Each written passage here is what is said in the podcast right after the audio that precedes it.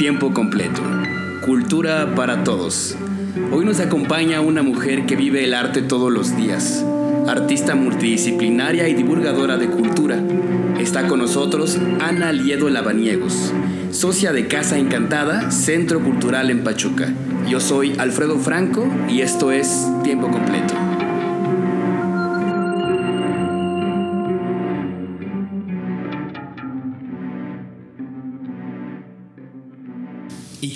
Sean bienvenidos a un capítulo más de Tiempo Completo, amigos, amigas, amigues. Eh, en este trabajo, porque ya es un trabajo para nosotros, tenemos la fortuna de encontrarnos con personas que comparten esta necesidad de estar dando difusión pues, a la cultura, eh, a la escena independiente. Y pues creo que hoy tenemos a la persona indicada para hablarnos de eso, porque ha hecho una labor eh, enorme entonces vamos a presentarles a nuestra invitada del día de hoy. Preséntate, por favor. ¿Con quién estamos? Hola, ¿qué tal? Muchas gracias por la invitación. Felicidades a este naciente proyecto de tiempo completo. Soy Ana Leo de Lavaniegos. Muchas gracias, Ana. Bienvenida. Y es bien interesante eh, porque Ana tiene bastantes proyectos. De hecho, vamos a dejar los más importantes o los más nuevos para el final, porque quiero centrarme en ti primero. ¿Quién es Ana? ¿De dónde nace esta, este amor por el arte? Porque hasta donde yo sé, estudiaste licenciatura en educación. ¿Por qué tienes una vida tan artística? ¿A qué se debe eso? Pues sí, estudié educación, mi vida formal pues es educación, fui guía Montessori, luego la licenciatura y luego una maestría, todo en educación. Pero en la vida no formal siempre he tenido actividades artísticas, ¿no? Desde niña, la danza, pintura, teatro y así.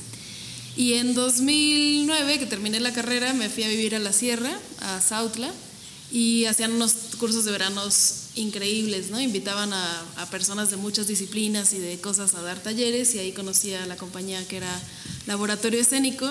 Me encantó su trabajo, me pareció muy profundo de artes escénicas y desde entonces empecé a colaborar con ellos y a meterme pues ya de lleno al teatro y a las artes escénicas. ¿no? Ok, tengo claro que ya de grande ese fue tu primer acercamiento, pero de niña tienes noción de cuándo fue el primer momento que viste algo que tuviera que ver con arte y que dijeras, wow, ¿qué Sí. está pasando? Tengo dos experiencias. La primera es una obra de teatro. Yo, yo crecí en un rancho, en Acasochitlán. No tenía amigos, no veía a nadie, era una vida muy aislada.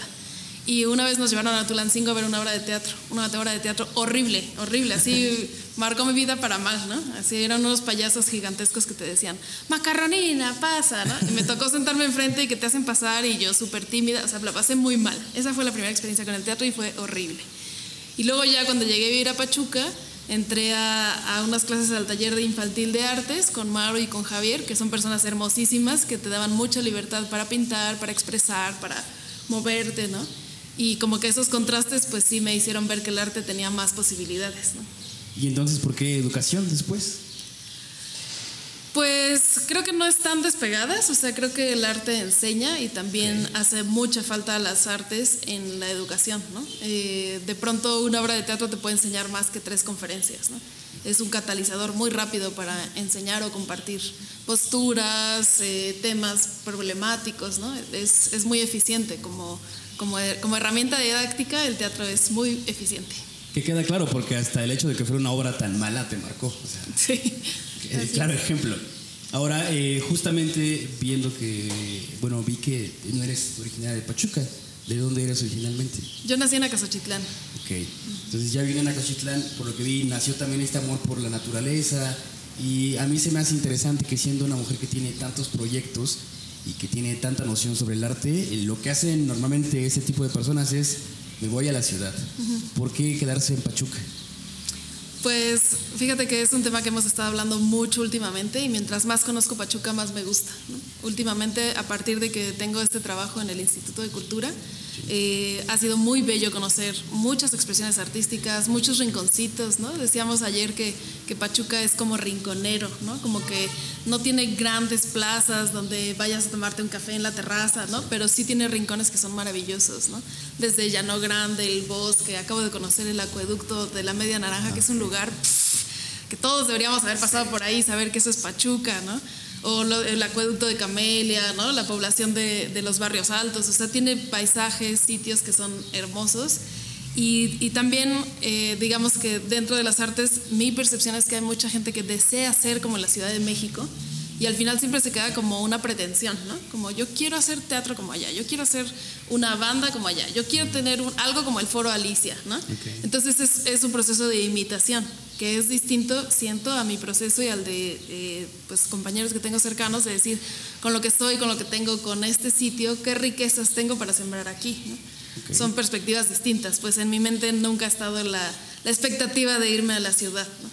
Que leía también que esto tiene mucho que ver, que justo viviste en lugares lejos de la ciudad y pues te enfrentaste a situaciones crudas, eh, digamos, cuestiones de raza, cuestiones de género, pobreza, mm. y que buscas justo con lo que estás haciendo romper esa estructura mm. para que el arte llegue a todos. ¿Cómo crees que estás haciendo esto? Pues eso es lo que más me mueve. ¿no? Eh, pienso, por ejemplo, en 2018 estuve casi un año en la cárcel, no de interna, sino trabajando, ¿no? Y digamos, un público así con tanta necesidad de estímulos es súper abierto, lo mismo que en la sierra, ¿no? Te encuentras públicos honestos que si les gusta lo que estás diciendo, va a estar contigo y si pones una canción a media hora se van a parar a bailar. Y si les aburres, igual se ponen a platicar con el de junto. Es un público vivo, ¿no? No un público que está acostumbrado a que en el teatro vas vestido elegante, te sientas y te callas, ¿no?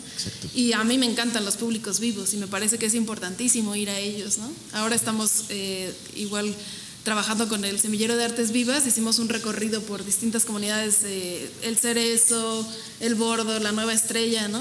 Y el público es bellísimo, ¿no? A media función interrumpen para decirte, oye, qué padre que estos chavos estén tocando una música de mi época. A media función, no importa.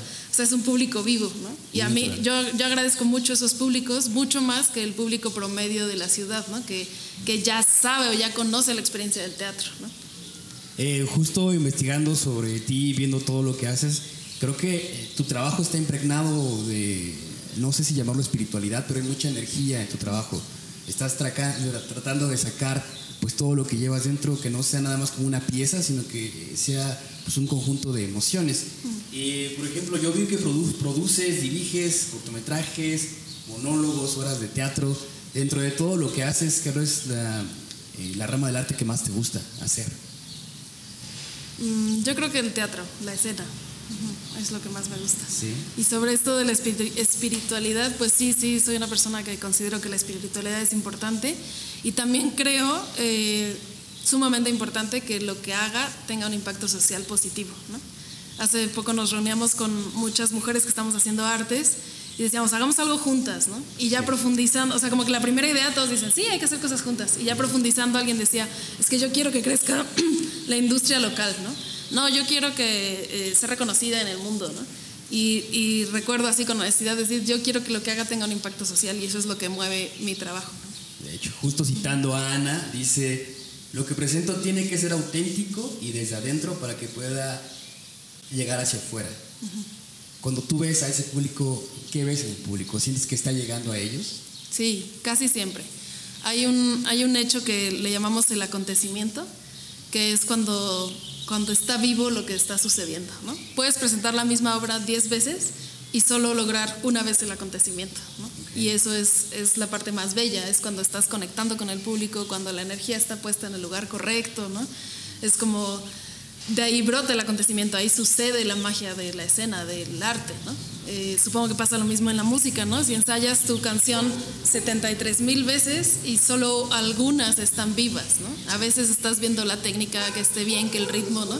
Y a veces sucede el acontecimiento, ¿no? ¿Y qué generas? ¿Qué has visto en la mirada de tus espectadores? ¿Qué crees que se genera con lo que haces?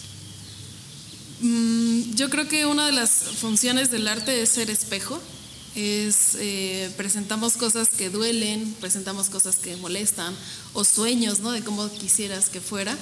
Y cuando sucede el intercambio, cuando conectas, pues ahí eh, funciona como un espejo, ¿no? Funciona como un espejo para decir esto no está funcionando o queremos que sea así, ¿no? Como sí, sobre los temas que al artista le importan, ¿no? Claro, que supongo que también te ha pasado que no hay días que son, bueno, hay días que no son muy buenos para ti y se ve reflejado también en el público, me imagino. Claro. Perfecto. Pues ya escucharon, es importante resaltar esta parte de, creo que es arte, eso es arte de verdad, el que sea un canal para pues, sacar todas tus emociones. Me gusta mucho que Ana comparte con nosotros esto. Nosotros decimos que hay que descentralizar el arte. la parte de no todo el arte está en, Ciudad de México o en metrópolis más grandes que, que, Pachuca. Yo creo que aquí en Pachuca hay mucho talento y que no nada más en cuanto a música, teatro, hay escritores, hay pintores, hay dibujantes. Con todo el contacto que tienes tú con la escena creativa y con los artistas, ¿cómo ves la escena en Pachuca?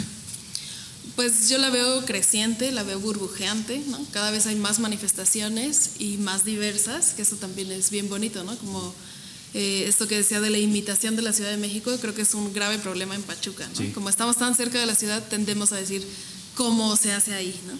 Pero me parece que en los últimos años ha habido como más una búsqueda de decir cómo nos expresamos desde aquí, ¿no? Sí y reconocer eh, eso, ¿no? Desde los lugares, desde los sabores, desde eh, cómo funciona el público local, ¿no? Entender el público de Pachuca, ¿no? O sea, sí creo que está en un buen momento en la escena local y está creciendo, ¿no?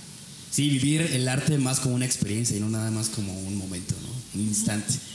Bueno, pues escucharon a Ana, se va a poner más interesante todavía. Mientras tanto, vamos con nuestra primera canción del bloque y regresamos.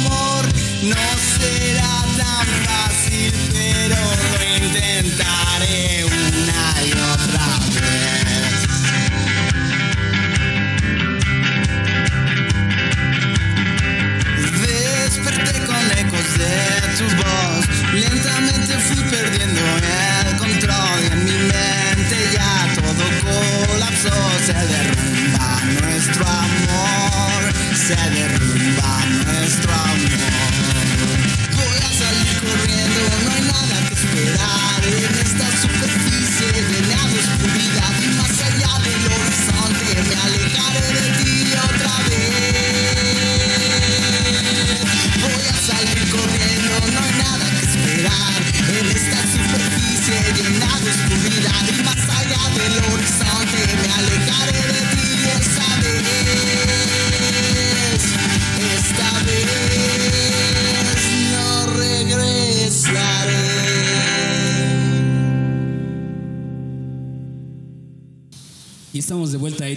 No Regresaré de los Hidalgo Brothers, de la Providencia para el Mundo, ¿cómo no?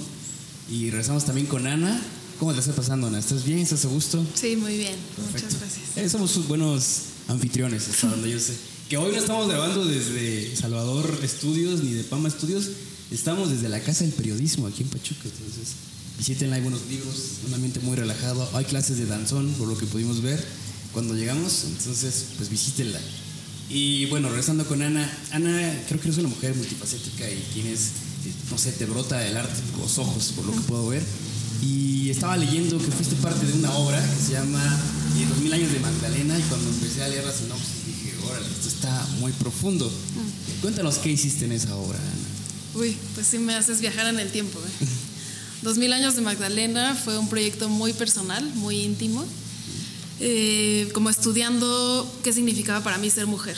Eh, todo empezó pensando por qué las mujeres lloramos tanto.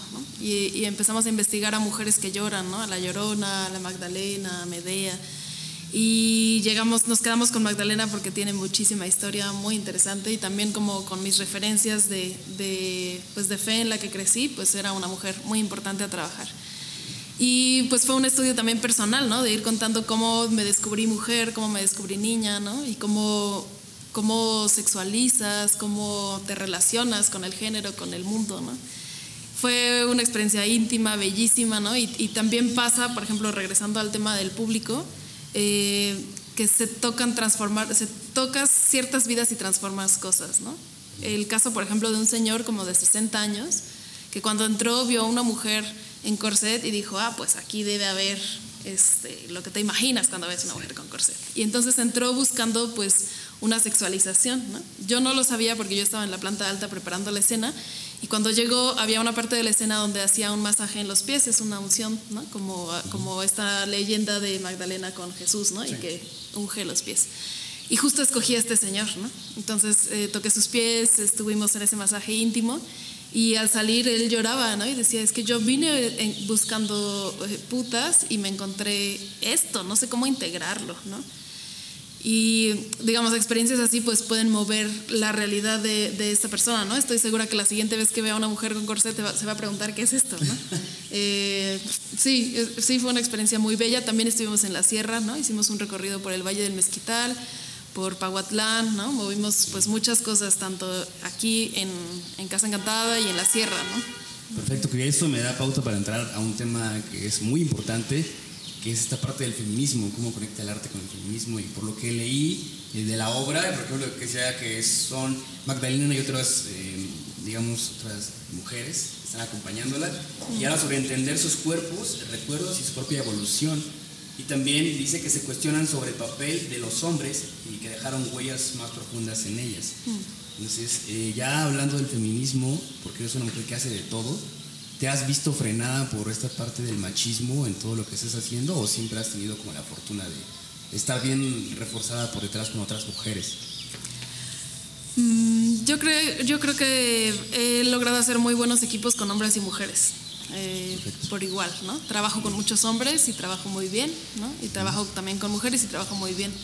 Eh, sí creo que hay pues mucho machismo y que lastima eh, y es ejercido por todos, ¿no? También justo en esa obra y en otros procesos, pues es también reconocer de mí qué, qué tengo de cultura machista, ¿no? Sí. Y empezar a limpiar por ahí, ¿no? Por ti misma, porque si no empiezas por ti, pues afuera es difícil cambiar, ¿no? Claro. Y el tema del feminismo pues ha sido un tema súper ríspido, muy espinoso, ¿no? Como sí. genera, pues sí, muchos, muchos dolores con, con pues con, con, el propio movimiento, ¿no? Claro, que es bueno que ya se está hablando de ello, porque antes no había como esta oportunidad, ¿no? Estamos siendo más conscientes eh, tal vez de nuestras actitudes como hombres, machismos y micromachismos, entonces creo que el arte es un buen canal para eso, para seguir aprendiendo, ¿no? Y pues bueno, eh, por lo que veo también has hecho festivales, uh -huh justamente dando espacios a mujeres. ¿Cómo ves a las mujeres en la escena del arte? Hay muchas mujeres, está creciendo más el número. Pues yo creo que sí, cada vez las mujeres también asumimos roles más activos, ¿no? Eh, cada vez hay más mujeres directoras, hay más mujeres en espacios de toma de decisiones en todo el mundo y también en el mundo del arte, ¿no? Y sí es distinto, ¿no? Es distinto eh, ver una obra dirigida por un hombre que por una mujer, es distinto, eh, una película, ¿no? O sea, tenemos pues otras miradas y es bello que estén reflejadas ambas en la escena, ¿no? Perfecto. Ahora cuéntanos de Fiesta de Mujeres y Arte. Pues Fiesta de Mujeres y Arte creo que ya murió, ¿no? Creo que es un festival que duró cuatro ediciones y que está bien, ¿no? Que haya, haya nacido y que haya muerto. También creo que la muerte puede ser un éxito. ¿no? Eh, se sembró como para hacer esto justo visibilización de la escena femenina y después pues me parece que ya no es tan necesario, ¿no? me parece que ya tiene mucha fuerza y que ese festival ya no tiene esa función necesaria en este momento. ¿no? Muy, muy, bien. Ahora, eh, justo hablando de los espacios y el, uno de los motivos importantes por el cual está aquí Ana es porque tiene un lugar se llama Casa Encantada uh -huh. o la Casa Encantada, ¿cuál es el correcto? Casa Encantada. Casa Encantada, uh -huh. que es un centro cultural y una cafetería yo vi fotos, que no he tenido la oportunidad de asistir, pero está muy bonito, hay murales y es un lugar que se ve muy acogedor. Y la comida ni se diga, se ve muy buena, entonces tengo que ir a probar la comida. ¿Qué me cuentas o cómo inicia Casa Encantada? Bueno, Casa Encantada empezó en 2015, se llamaba Foro Easy y era pues un espacio eh, de inicio para la compañía de Artes y después pues empezamos a recibir propuestas de muchos lugares, ¿no? Hasta la fecha hemos recibido creo que personas como de 12 países y de por más de la mitad de la República, ¿no? Y ha sido un espacio pues de libertad de expresión, ¿no? Desde enero ya no estoy ahí porque ahora tengo este nuevo trabajo, está pues el equipo sigue trabajando, ¿no? Están Alberto, Talo, Levi, eh, ellos encargados del proyecto de Casa Encantada y está, está siendo muy lindo, ¿no? Eh, eh, también la pandemia nos permitió como frenar o sea, hasta marzo de 2020 abríamos todos los días, así en un horario, pues así muy, muy de trabajo. Y la pandemia nos permitió frenar y ahora pues como recuperar la esencia y ahora solo estamos trabajando con eventos, ¿no? con, con talleres, con eventos puntuales artísticos que tienen que ver con comida y con, con escena o con alguna experiencia estética con el temazcal, ¿no? Como eh, sí, se, reformuló y estamos trabajando eso por eventos. Que suena a un lugar donde conjunta todo, o sea, espiritualidad, la comida, que leía que se hizo una investigación justo para poder empatar, eh, por ejemplo, las horas de teatro y la comida y que fue una experiencia conjunta. ¿Cómo se dio esa investigación o en qué consistió? Pues esa investigación justo parte de ver que los cines están llenos y los teatros vacíos. Entonces nos preguntamos cuál es la diferencia, ¿no? Si ves, si ves una mala peli, dices, bueno, fue una mala peli y la siguiente semana regresas al cine. Pero si ves una mala obra de teatro ya no regresas. Entonces eh, pensábamos así, pues, ¿qué diferencias hay? Pues que el cine huele a palomitas desde que pasas por afuera, ¿no? Que tiene, es muy concreto saber qué sabores te gustan, a qué vas y así, y vivir la experiencia sentadito en la oscuridad y disfrutando de lo que hayas elegido comprar. Entonces, a partir de esa experiencia empezamos a buscar como a qué sabe cada escena. ¿no? Eh, por ejemplo, en 2000 años de Magdalena eh, teníamos un brindis al inicio y al final cerrábamos con una cena como la última cena. ¿no? Eh, y en Onironauta trabajamos también con un postre muy específico que tiene que ver con el jardín del, del paraíso que encuentra el personaje. ¿no? Entonces el personaje entra a su jardín y el público come el jardín. ¿no? Entonces sí, son, son experiencias como muy específicas y también de, nuestros, de los invitados que llegan también buscamos qué alimentos pueden convivir mejor con lo que están viendo, ¿no? ¿Tú qué labor tenías en Casa Encantada?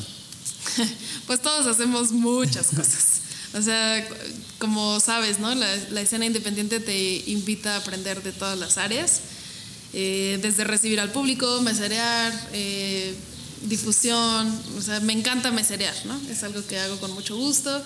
Eh, sí, hago muchas cosas, o hacía muchas cosas. ¿Y por ejemplo tu decisión influía en qué tipo de comida se servía o dejabas que los que se encargaban de la comida decidieran? Mm, quien, digamos, el, el director de, de, la compañía, que es Alberto Lara, él también cocina y es el barista de la casa. Entonces, eh, mayormente esa responsabilidad recae en él. También, por ejemplo, para un aeronauta invitamos a un pintor a que hiciera el postre, ¿no? Entonces tenía colores específicos, tenía así, es como, como específica cada experiencia. Perfecto, creo que Ana es el claro ejemplo y creo que en todos los capítulos lo hemos dicho. Si quieres lograr algo vas a tener que trabajar el doble, más si te quieres dedicar al arte o cualquier cuestión independiente. Y pues aquí todos son multifacéticos, todos hacen de todo. Y bueno, bueno creo que haces un montón de cosas, entonces qué, qué cool. Qué cool que se esté dando ese tipo de espacios. Vamos a regresar para preguntarle pues, cómo le fue con la pandemia y cómo estuvo sobreviviendo Casa Encantada. Mientras tanto, vamos con nuestra segunda canción del bloque y regresamos.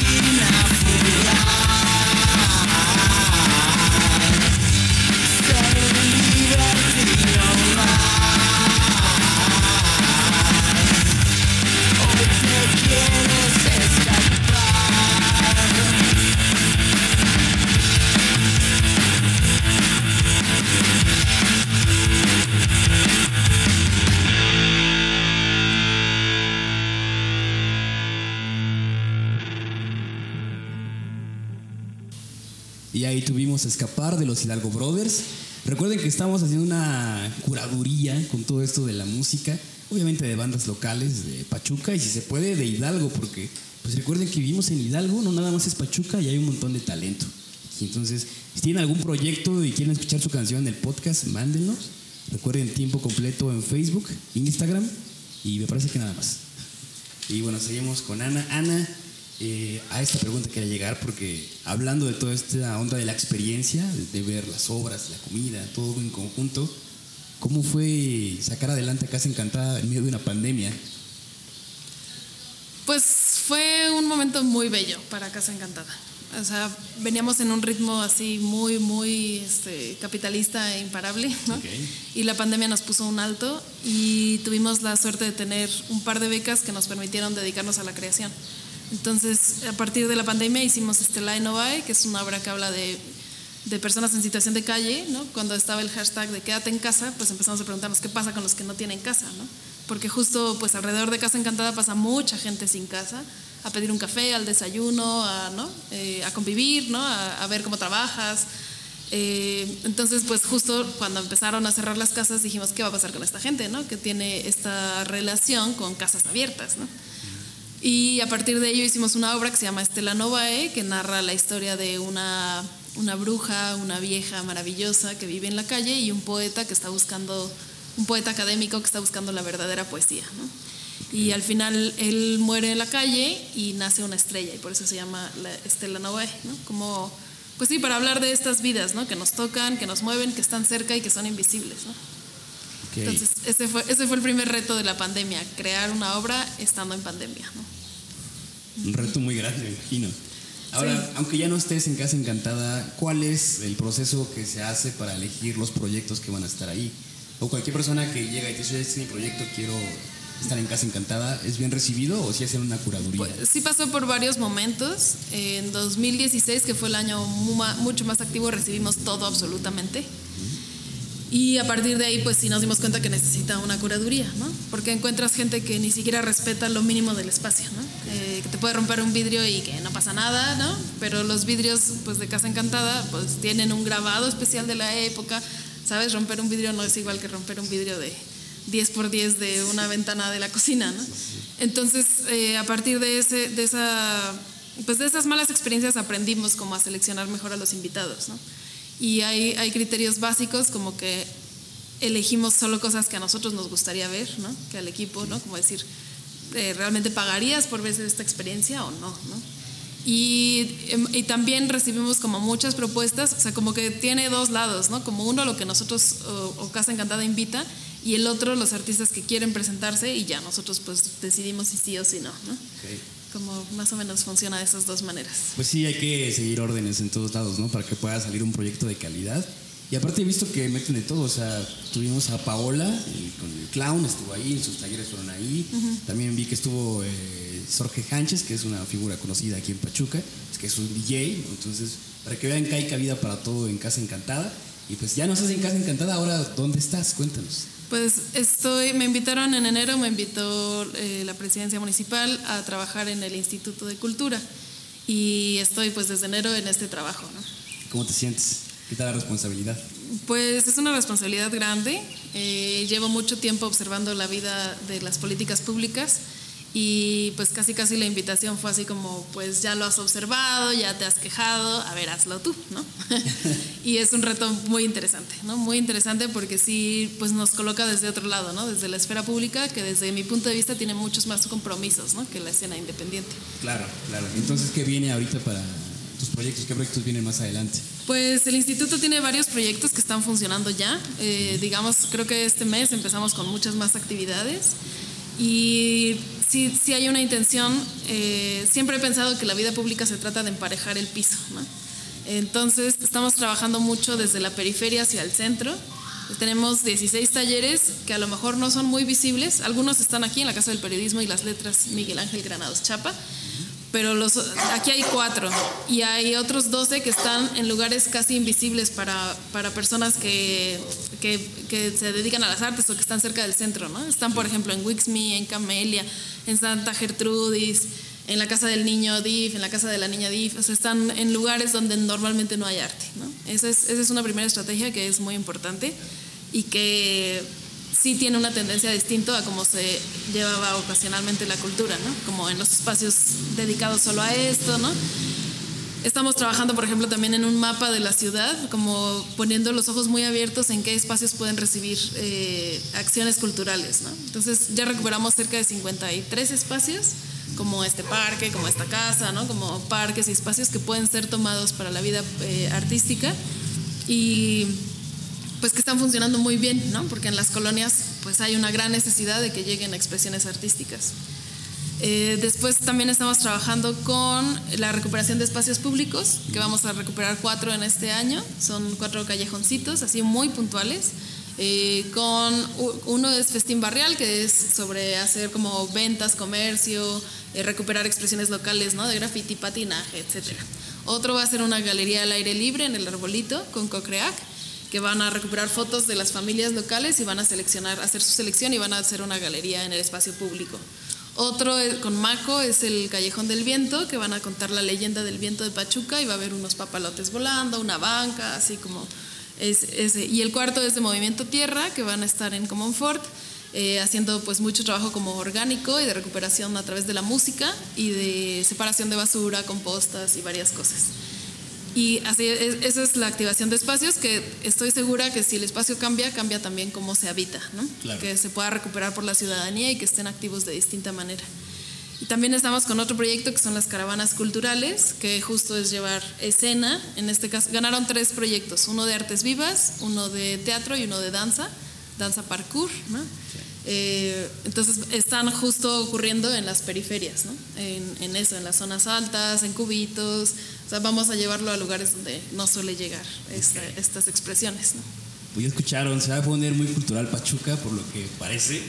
Es que bueno que se estén dando estas oportunidades. Muchas veces como artista dices, ah, me voy a ir a la Ciudad de México porque tú piensas que no hay espacios, por ejemplo, en Pachuca. Tal vez sí los hay, pero no has investigado. Tal vez no se le ha dado la difusión que se merece por ejemplo, lo que decíamos ahorita de Casa Encantada, tal vez hay gente que no conoce Casa Encantada o este tipo de espacios que te dejan expresar tu, bueno, hacer tu performance o mostrar tus pinturas, tus libros. Entonces hay que investigar y como artistas hay que hacer una labor en conjunto para pues poner los reflectores ahí en esos proyectos que, valen la pena. Ahora, tú que estás tan en contacto con, con eh, esta parte creativa y la escena en Pachuca, ¿Qué nos recomendarías de todo lo que has visto, de esos proyectos que, recibiste en algún momento? Pues yo creo que hay expresiones que son sumamente valiosas. También decir que, que, como instituto las puertas están abiertas, ¿no? Escuchar lo que está sucediendo, abrir espacios, hacer promoción, ¿no? De lo, que, de lo que sucede tanto en los espacios del instituto como en espacios independientes. Creo que ese tejido es muy importante. Y bueno, o sea, de música hay cosas que me sorprenden, ¿no? He escuchado así desde surf hasta eh, DJs, ¿no? Eh, no sé, he escuchado muchísimos grupos que son muy valiosos, ¿no? En la escena, en el teatro también hay, hay grupos como muy específicos, ¿no? Como el de Paola de Clown, como Betty Valdés con niños, como el Semillero de Artes Vivas, que hacen como un tipo de documentación, historia en la escena. O sea, hay, hay muchas compañías y muchas cosas sucediendo que hay que estar eh, pues como más abiertos a recibir lo que sucede, porque es fácil decir, en Pachuca no pasa nada, pero cuando has buscado así en, en, las páginas de la prensa o en las páginas del instituto o en las páginas de las compañías o de los espacios, ¿no? Eh, creo que sí hay muchísimas acciones. Siempre el tema de la difusión puede mejorar pero también como, pues sí, hay que acercarse porque suceden muchísimas cosas. Que muchas veces también es una cuestión de actitud, ¿no? Que a lo mejor, mm, no sé, el, teatro, por ejemplo, eh, creo que hay una generación que no ha tenido mucho contacto con el teatro, que, que, son personas que tal vez por la cuestión social o por económica, pues ya ir al teatro es como un lujo, ¿no? Claro. acercarlo a la gente. Pues no, bueno, no, no, es de generación, ¿eh? Tavira hace como 10 años sacó una estadística y más del 85% del país nunca ha visto teatro. O sea, es, es, altísimo, ¿no? Y Pachuca pues no es la excepción. Sí, sí, sí. Por ejemplo, teníamos la idea, eh, bueno, para que vayan preparándose tiempo completo, esperemos que vaya más allá, esperemos ir a cubrir eventos y eh, pensamos a, eh, hacer eventos y me dije, vamos a hacer uno con bandas, ¿no? Hay gente que paga 50 pesos por tomarse una cerveza y ver a cinco bandas y de repente en mi círculo de amigos hay cuatro personas que tienen sus propias obras. Y dije, ok, ¿por qué no mejor cobrar 50 pesos o menos para que tomes una cerveza y en lugar de ver a cinco bandas veas tres obras de teatro seguidas? Que se puede y que es cuestión de organizarse, pero pues eso, es aquí la autogestión y todo eso. Somos punks aquí, tenemos que sacar adelante a Pachuca, ¿no? Entonces, pues ya a nivel personal, ¿tú qué nos recomendarías? Por ejemplo, una película, un libro que te haya marcado. Me siento como Peña. Sí. La Biblia. La Biblia. No, eh, bueno, ahorita, por ejemplo, el libro que estoy leyendo es de Agustín Ramos, que es un escritor local, que se llama como La vida misma, que tiene una narrativa brutal de Caramelito, que es una trabajadora sexual de Veracruz, que llega a Pachuca como en los 70s y envejece aquí y muere aquí, ¿no? Es una narrativa brutal, bella, desgarradora. Eh, y es muy lindo leerlo conociendo Pachuca porque narra así, cada calle la va describiendo como con mucha delicadeza, ¿no? Y últimamente también he leído a muchos escritores locales, ¿no? Eh, leí a Cristian Negrete, que próximamente va a presentar su libro aquí. Es brutal, ¿no? Tiene un libro así que habla de Ayotzinapa, de discapacidad, de un montón de temas y los narra de tal manera así que sí te dejan un huequito en el estómago pensando qué puedo hacer, ¿no? ¿Qué más puedo hacer? Eh, también de escritores locales, últimamente leí a Marisa de Santos, que tiene unos giros así en su narrativa preciosos, ¿no? Todos sus cuentos tienen una sorpresa al final que te, que te devastan, ¿no? Eh, así he leído muchas cosas locales que son totalmente recomendables, que no necesitas leer un clásico eh, súper recomendado desde tu secundaria para encontrar buena literatura, ¿no? Está sucediendo la literatura en este momento en Pachuca y justo esta casa en donde estamos pues está recibiendo muchas propuestas de esas, ¿no? Estamos presentando por lo menos cada 15 días un libro o algún autor eh, y pues estaría buenísimo, ¿no? Que se acercaran. Perfecto. Pues espero que estén anotando, ¿eh? que, estén tomando notas sobre todos los autores que ya dijo Ana. Y pues bueno, ¿dónde podemos encontrar todos estos proyectos? ¿Dónde podemos encontrarte? La página de Casa Encantada. Pues la, página de, del instituto es en Facebook, eh, Cultura Pachuca. Ahí vienen todas las actividades eh, que hacemos desde el instituto y también recomendaciones de artistas locales. Eh, si tienes alguna iniciativa, puedes compartirnosla y nosotros la replicamos también para que sea pues un, punto de encuentro. Ahí podemos encontrar muchísima información. Perfecto. Pues eh, sería todo. Gracias por estar aquí, por darnos el espacio. Y recuerden, en la Casa del Periodista. Pueden venir a checar los eventos, los libros. Pues muchas gracias a ustedes que nos están escuchando y sería todo por nuestra parte. Espero estén compartiendo este podcast con sus amigos y pues nada, síganos. En redes estamos como tiempo completo, todas las redes. Y yo estoy en Instagram como pinche musgo y en Facebook como musgo franco. Y Chava, me parece que. ¿Cómo te encontramos, Chava? Si quieres ver tus proyectos. Salvador García Nolasco. Salvador García Nolasco. Da clases de guitarra, muchacho. Nada, un estuche de monerías. Entonces, nos escuchamos la siguiente, amigos. Gracias. Bye.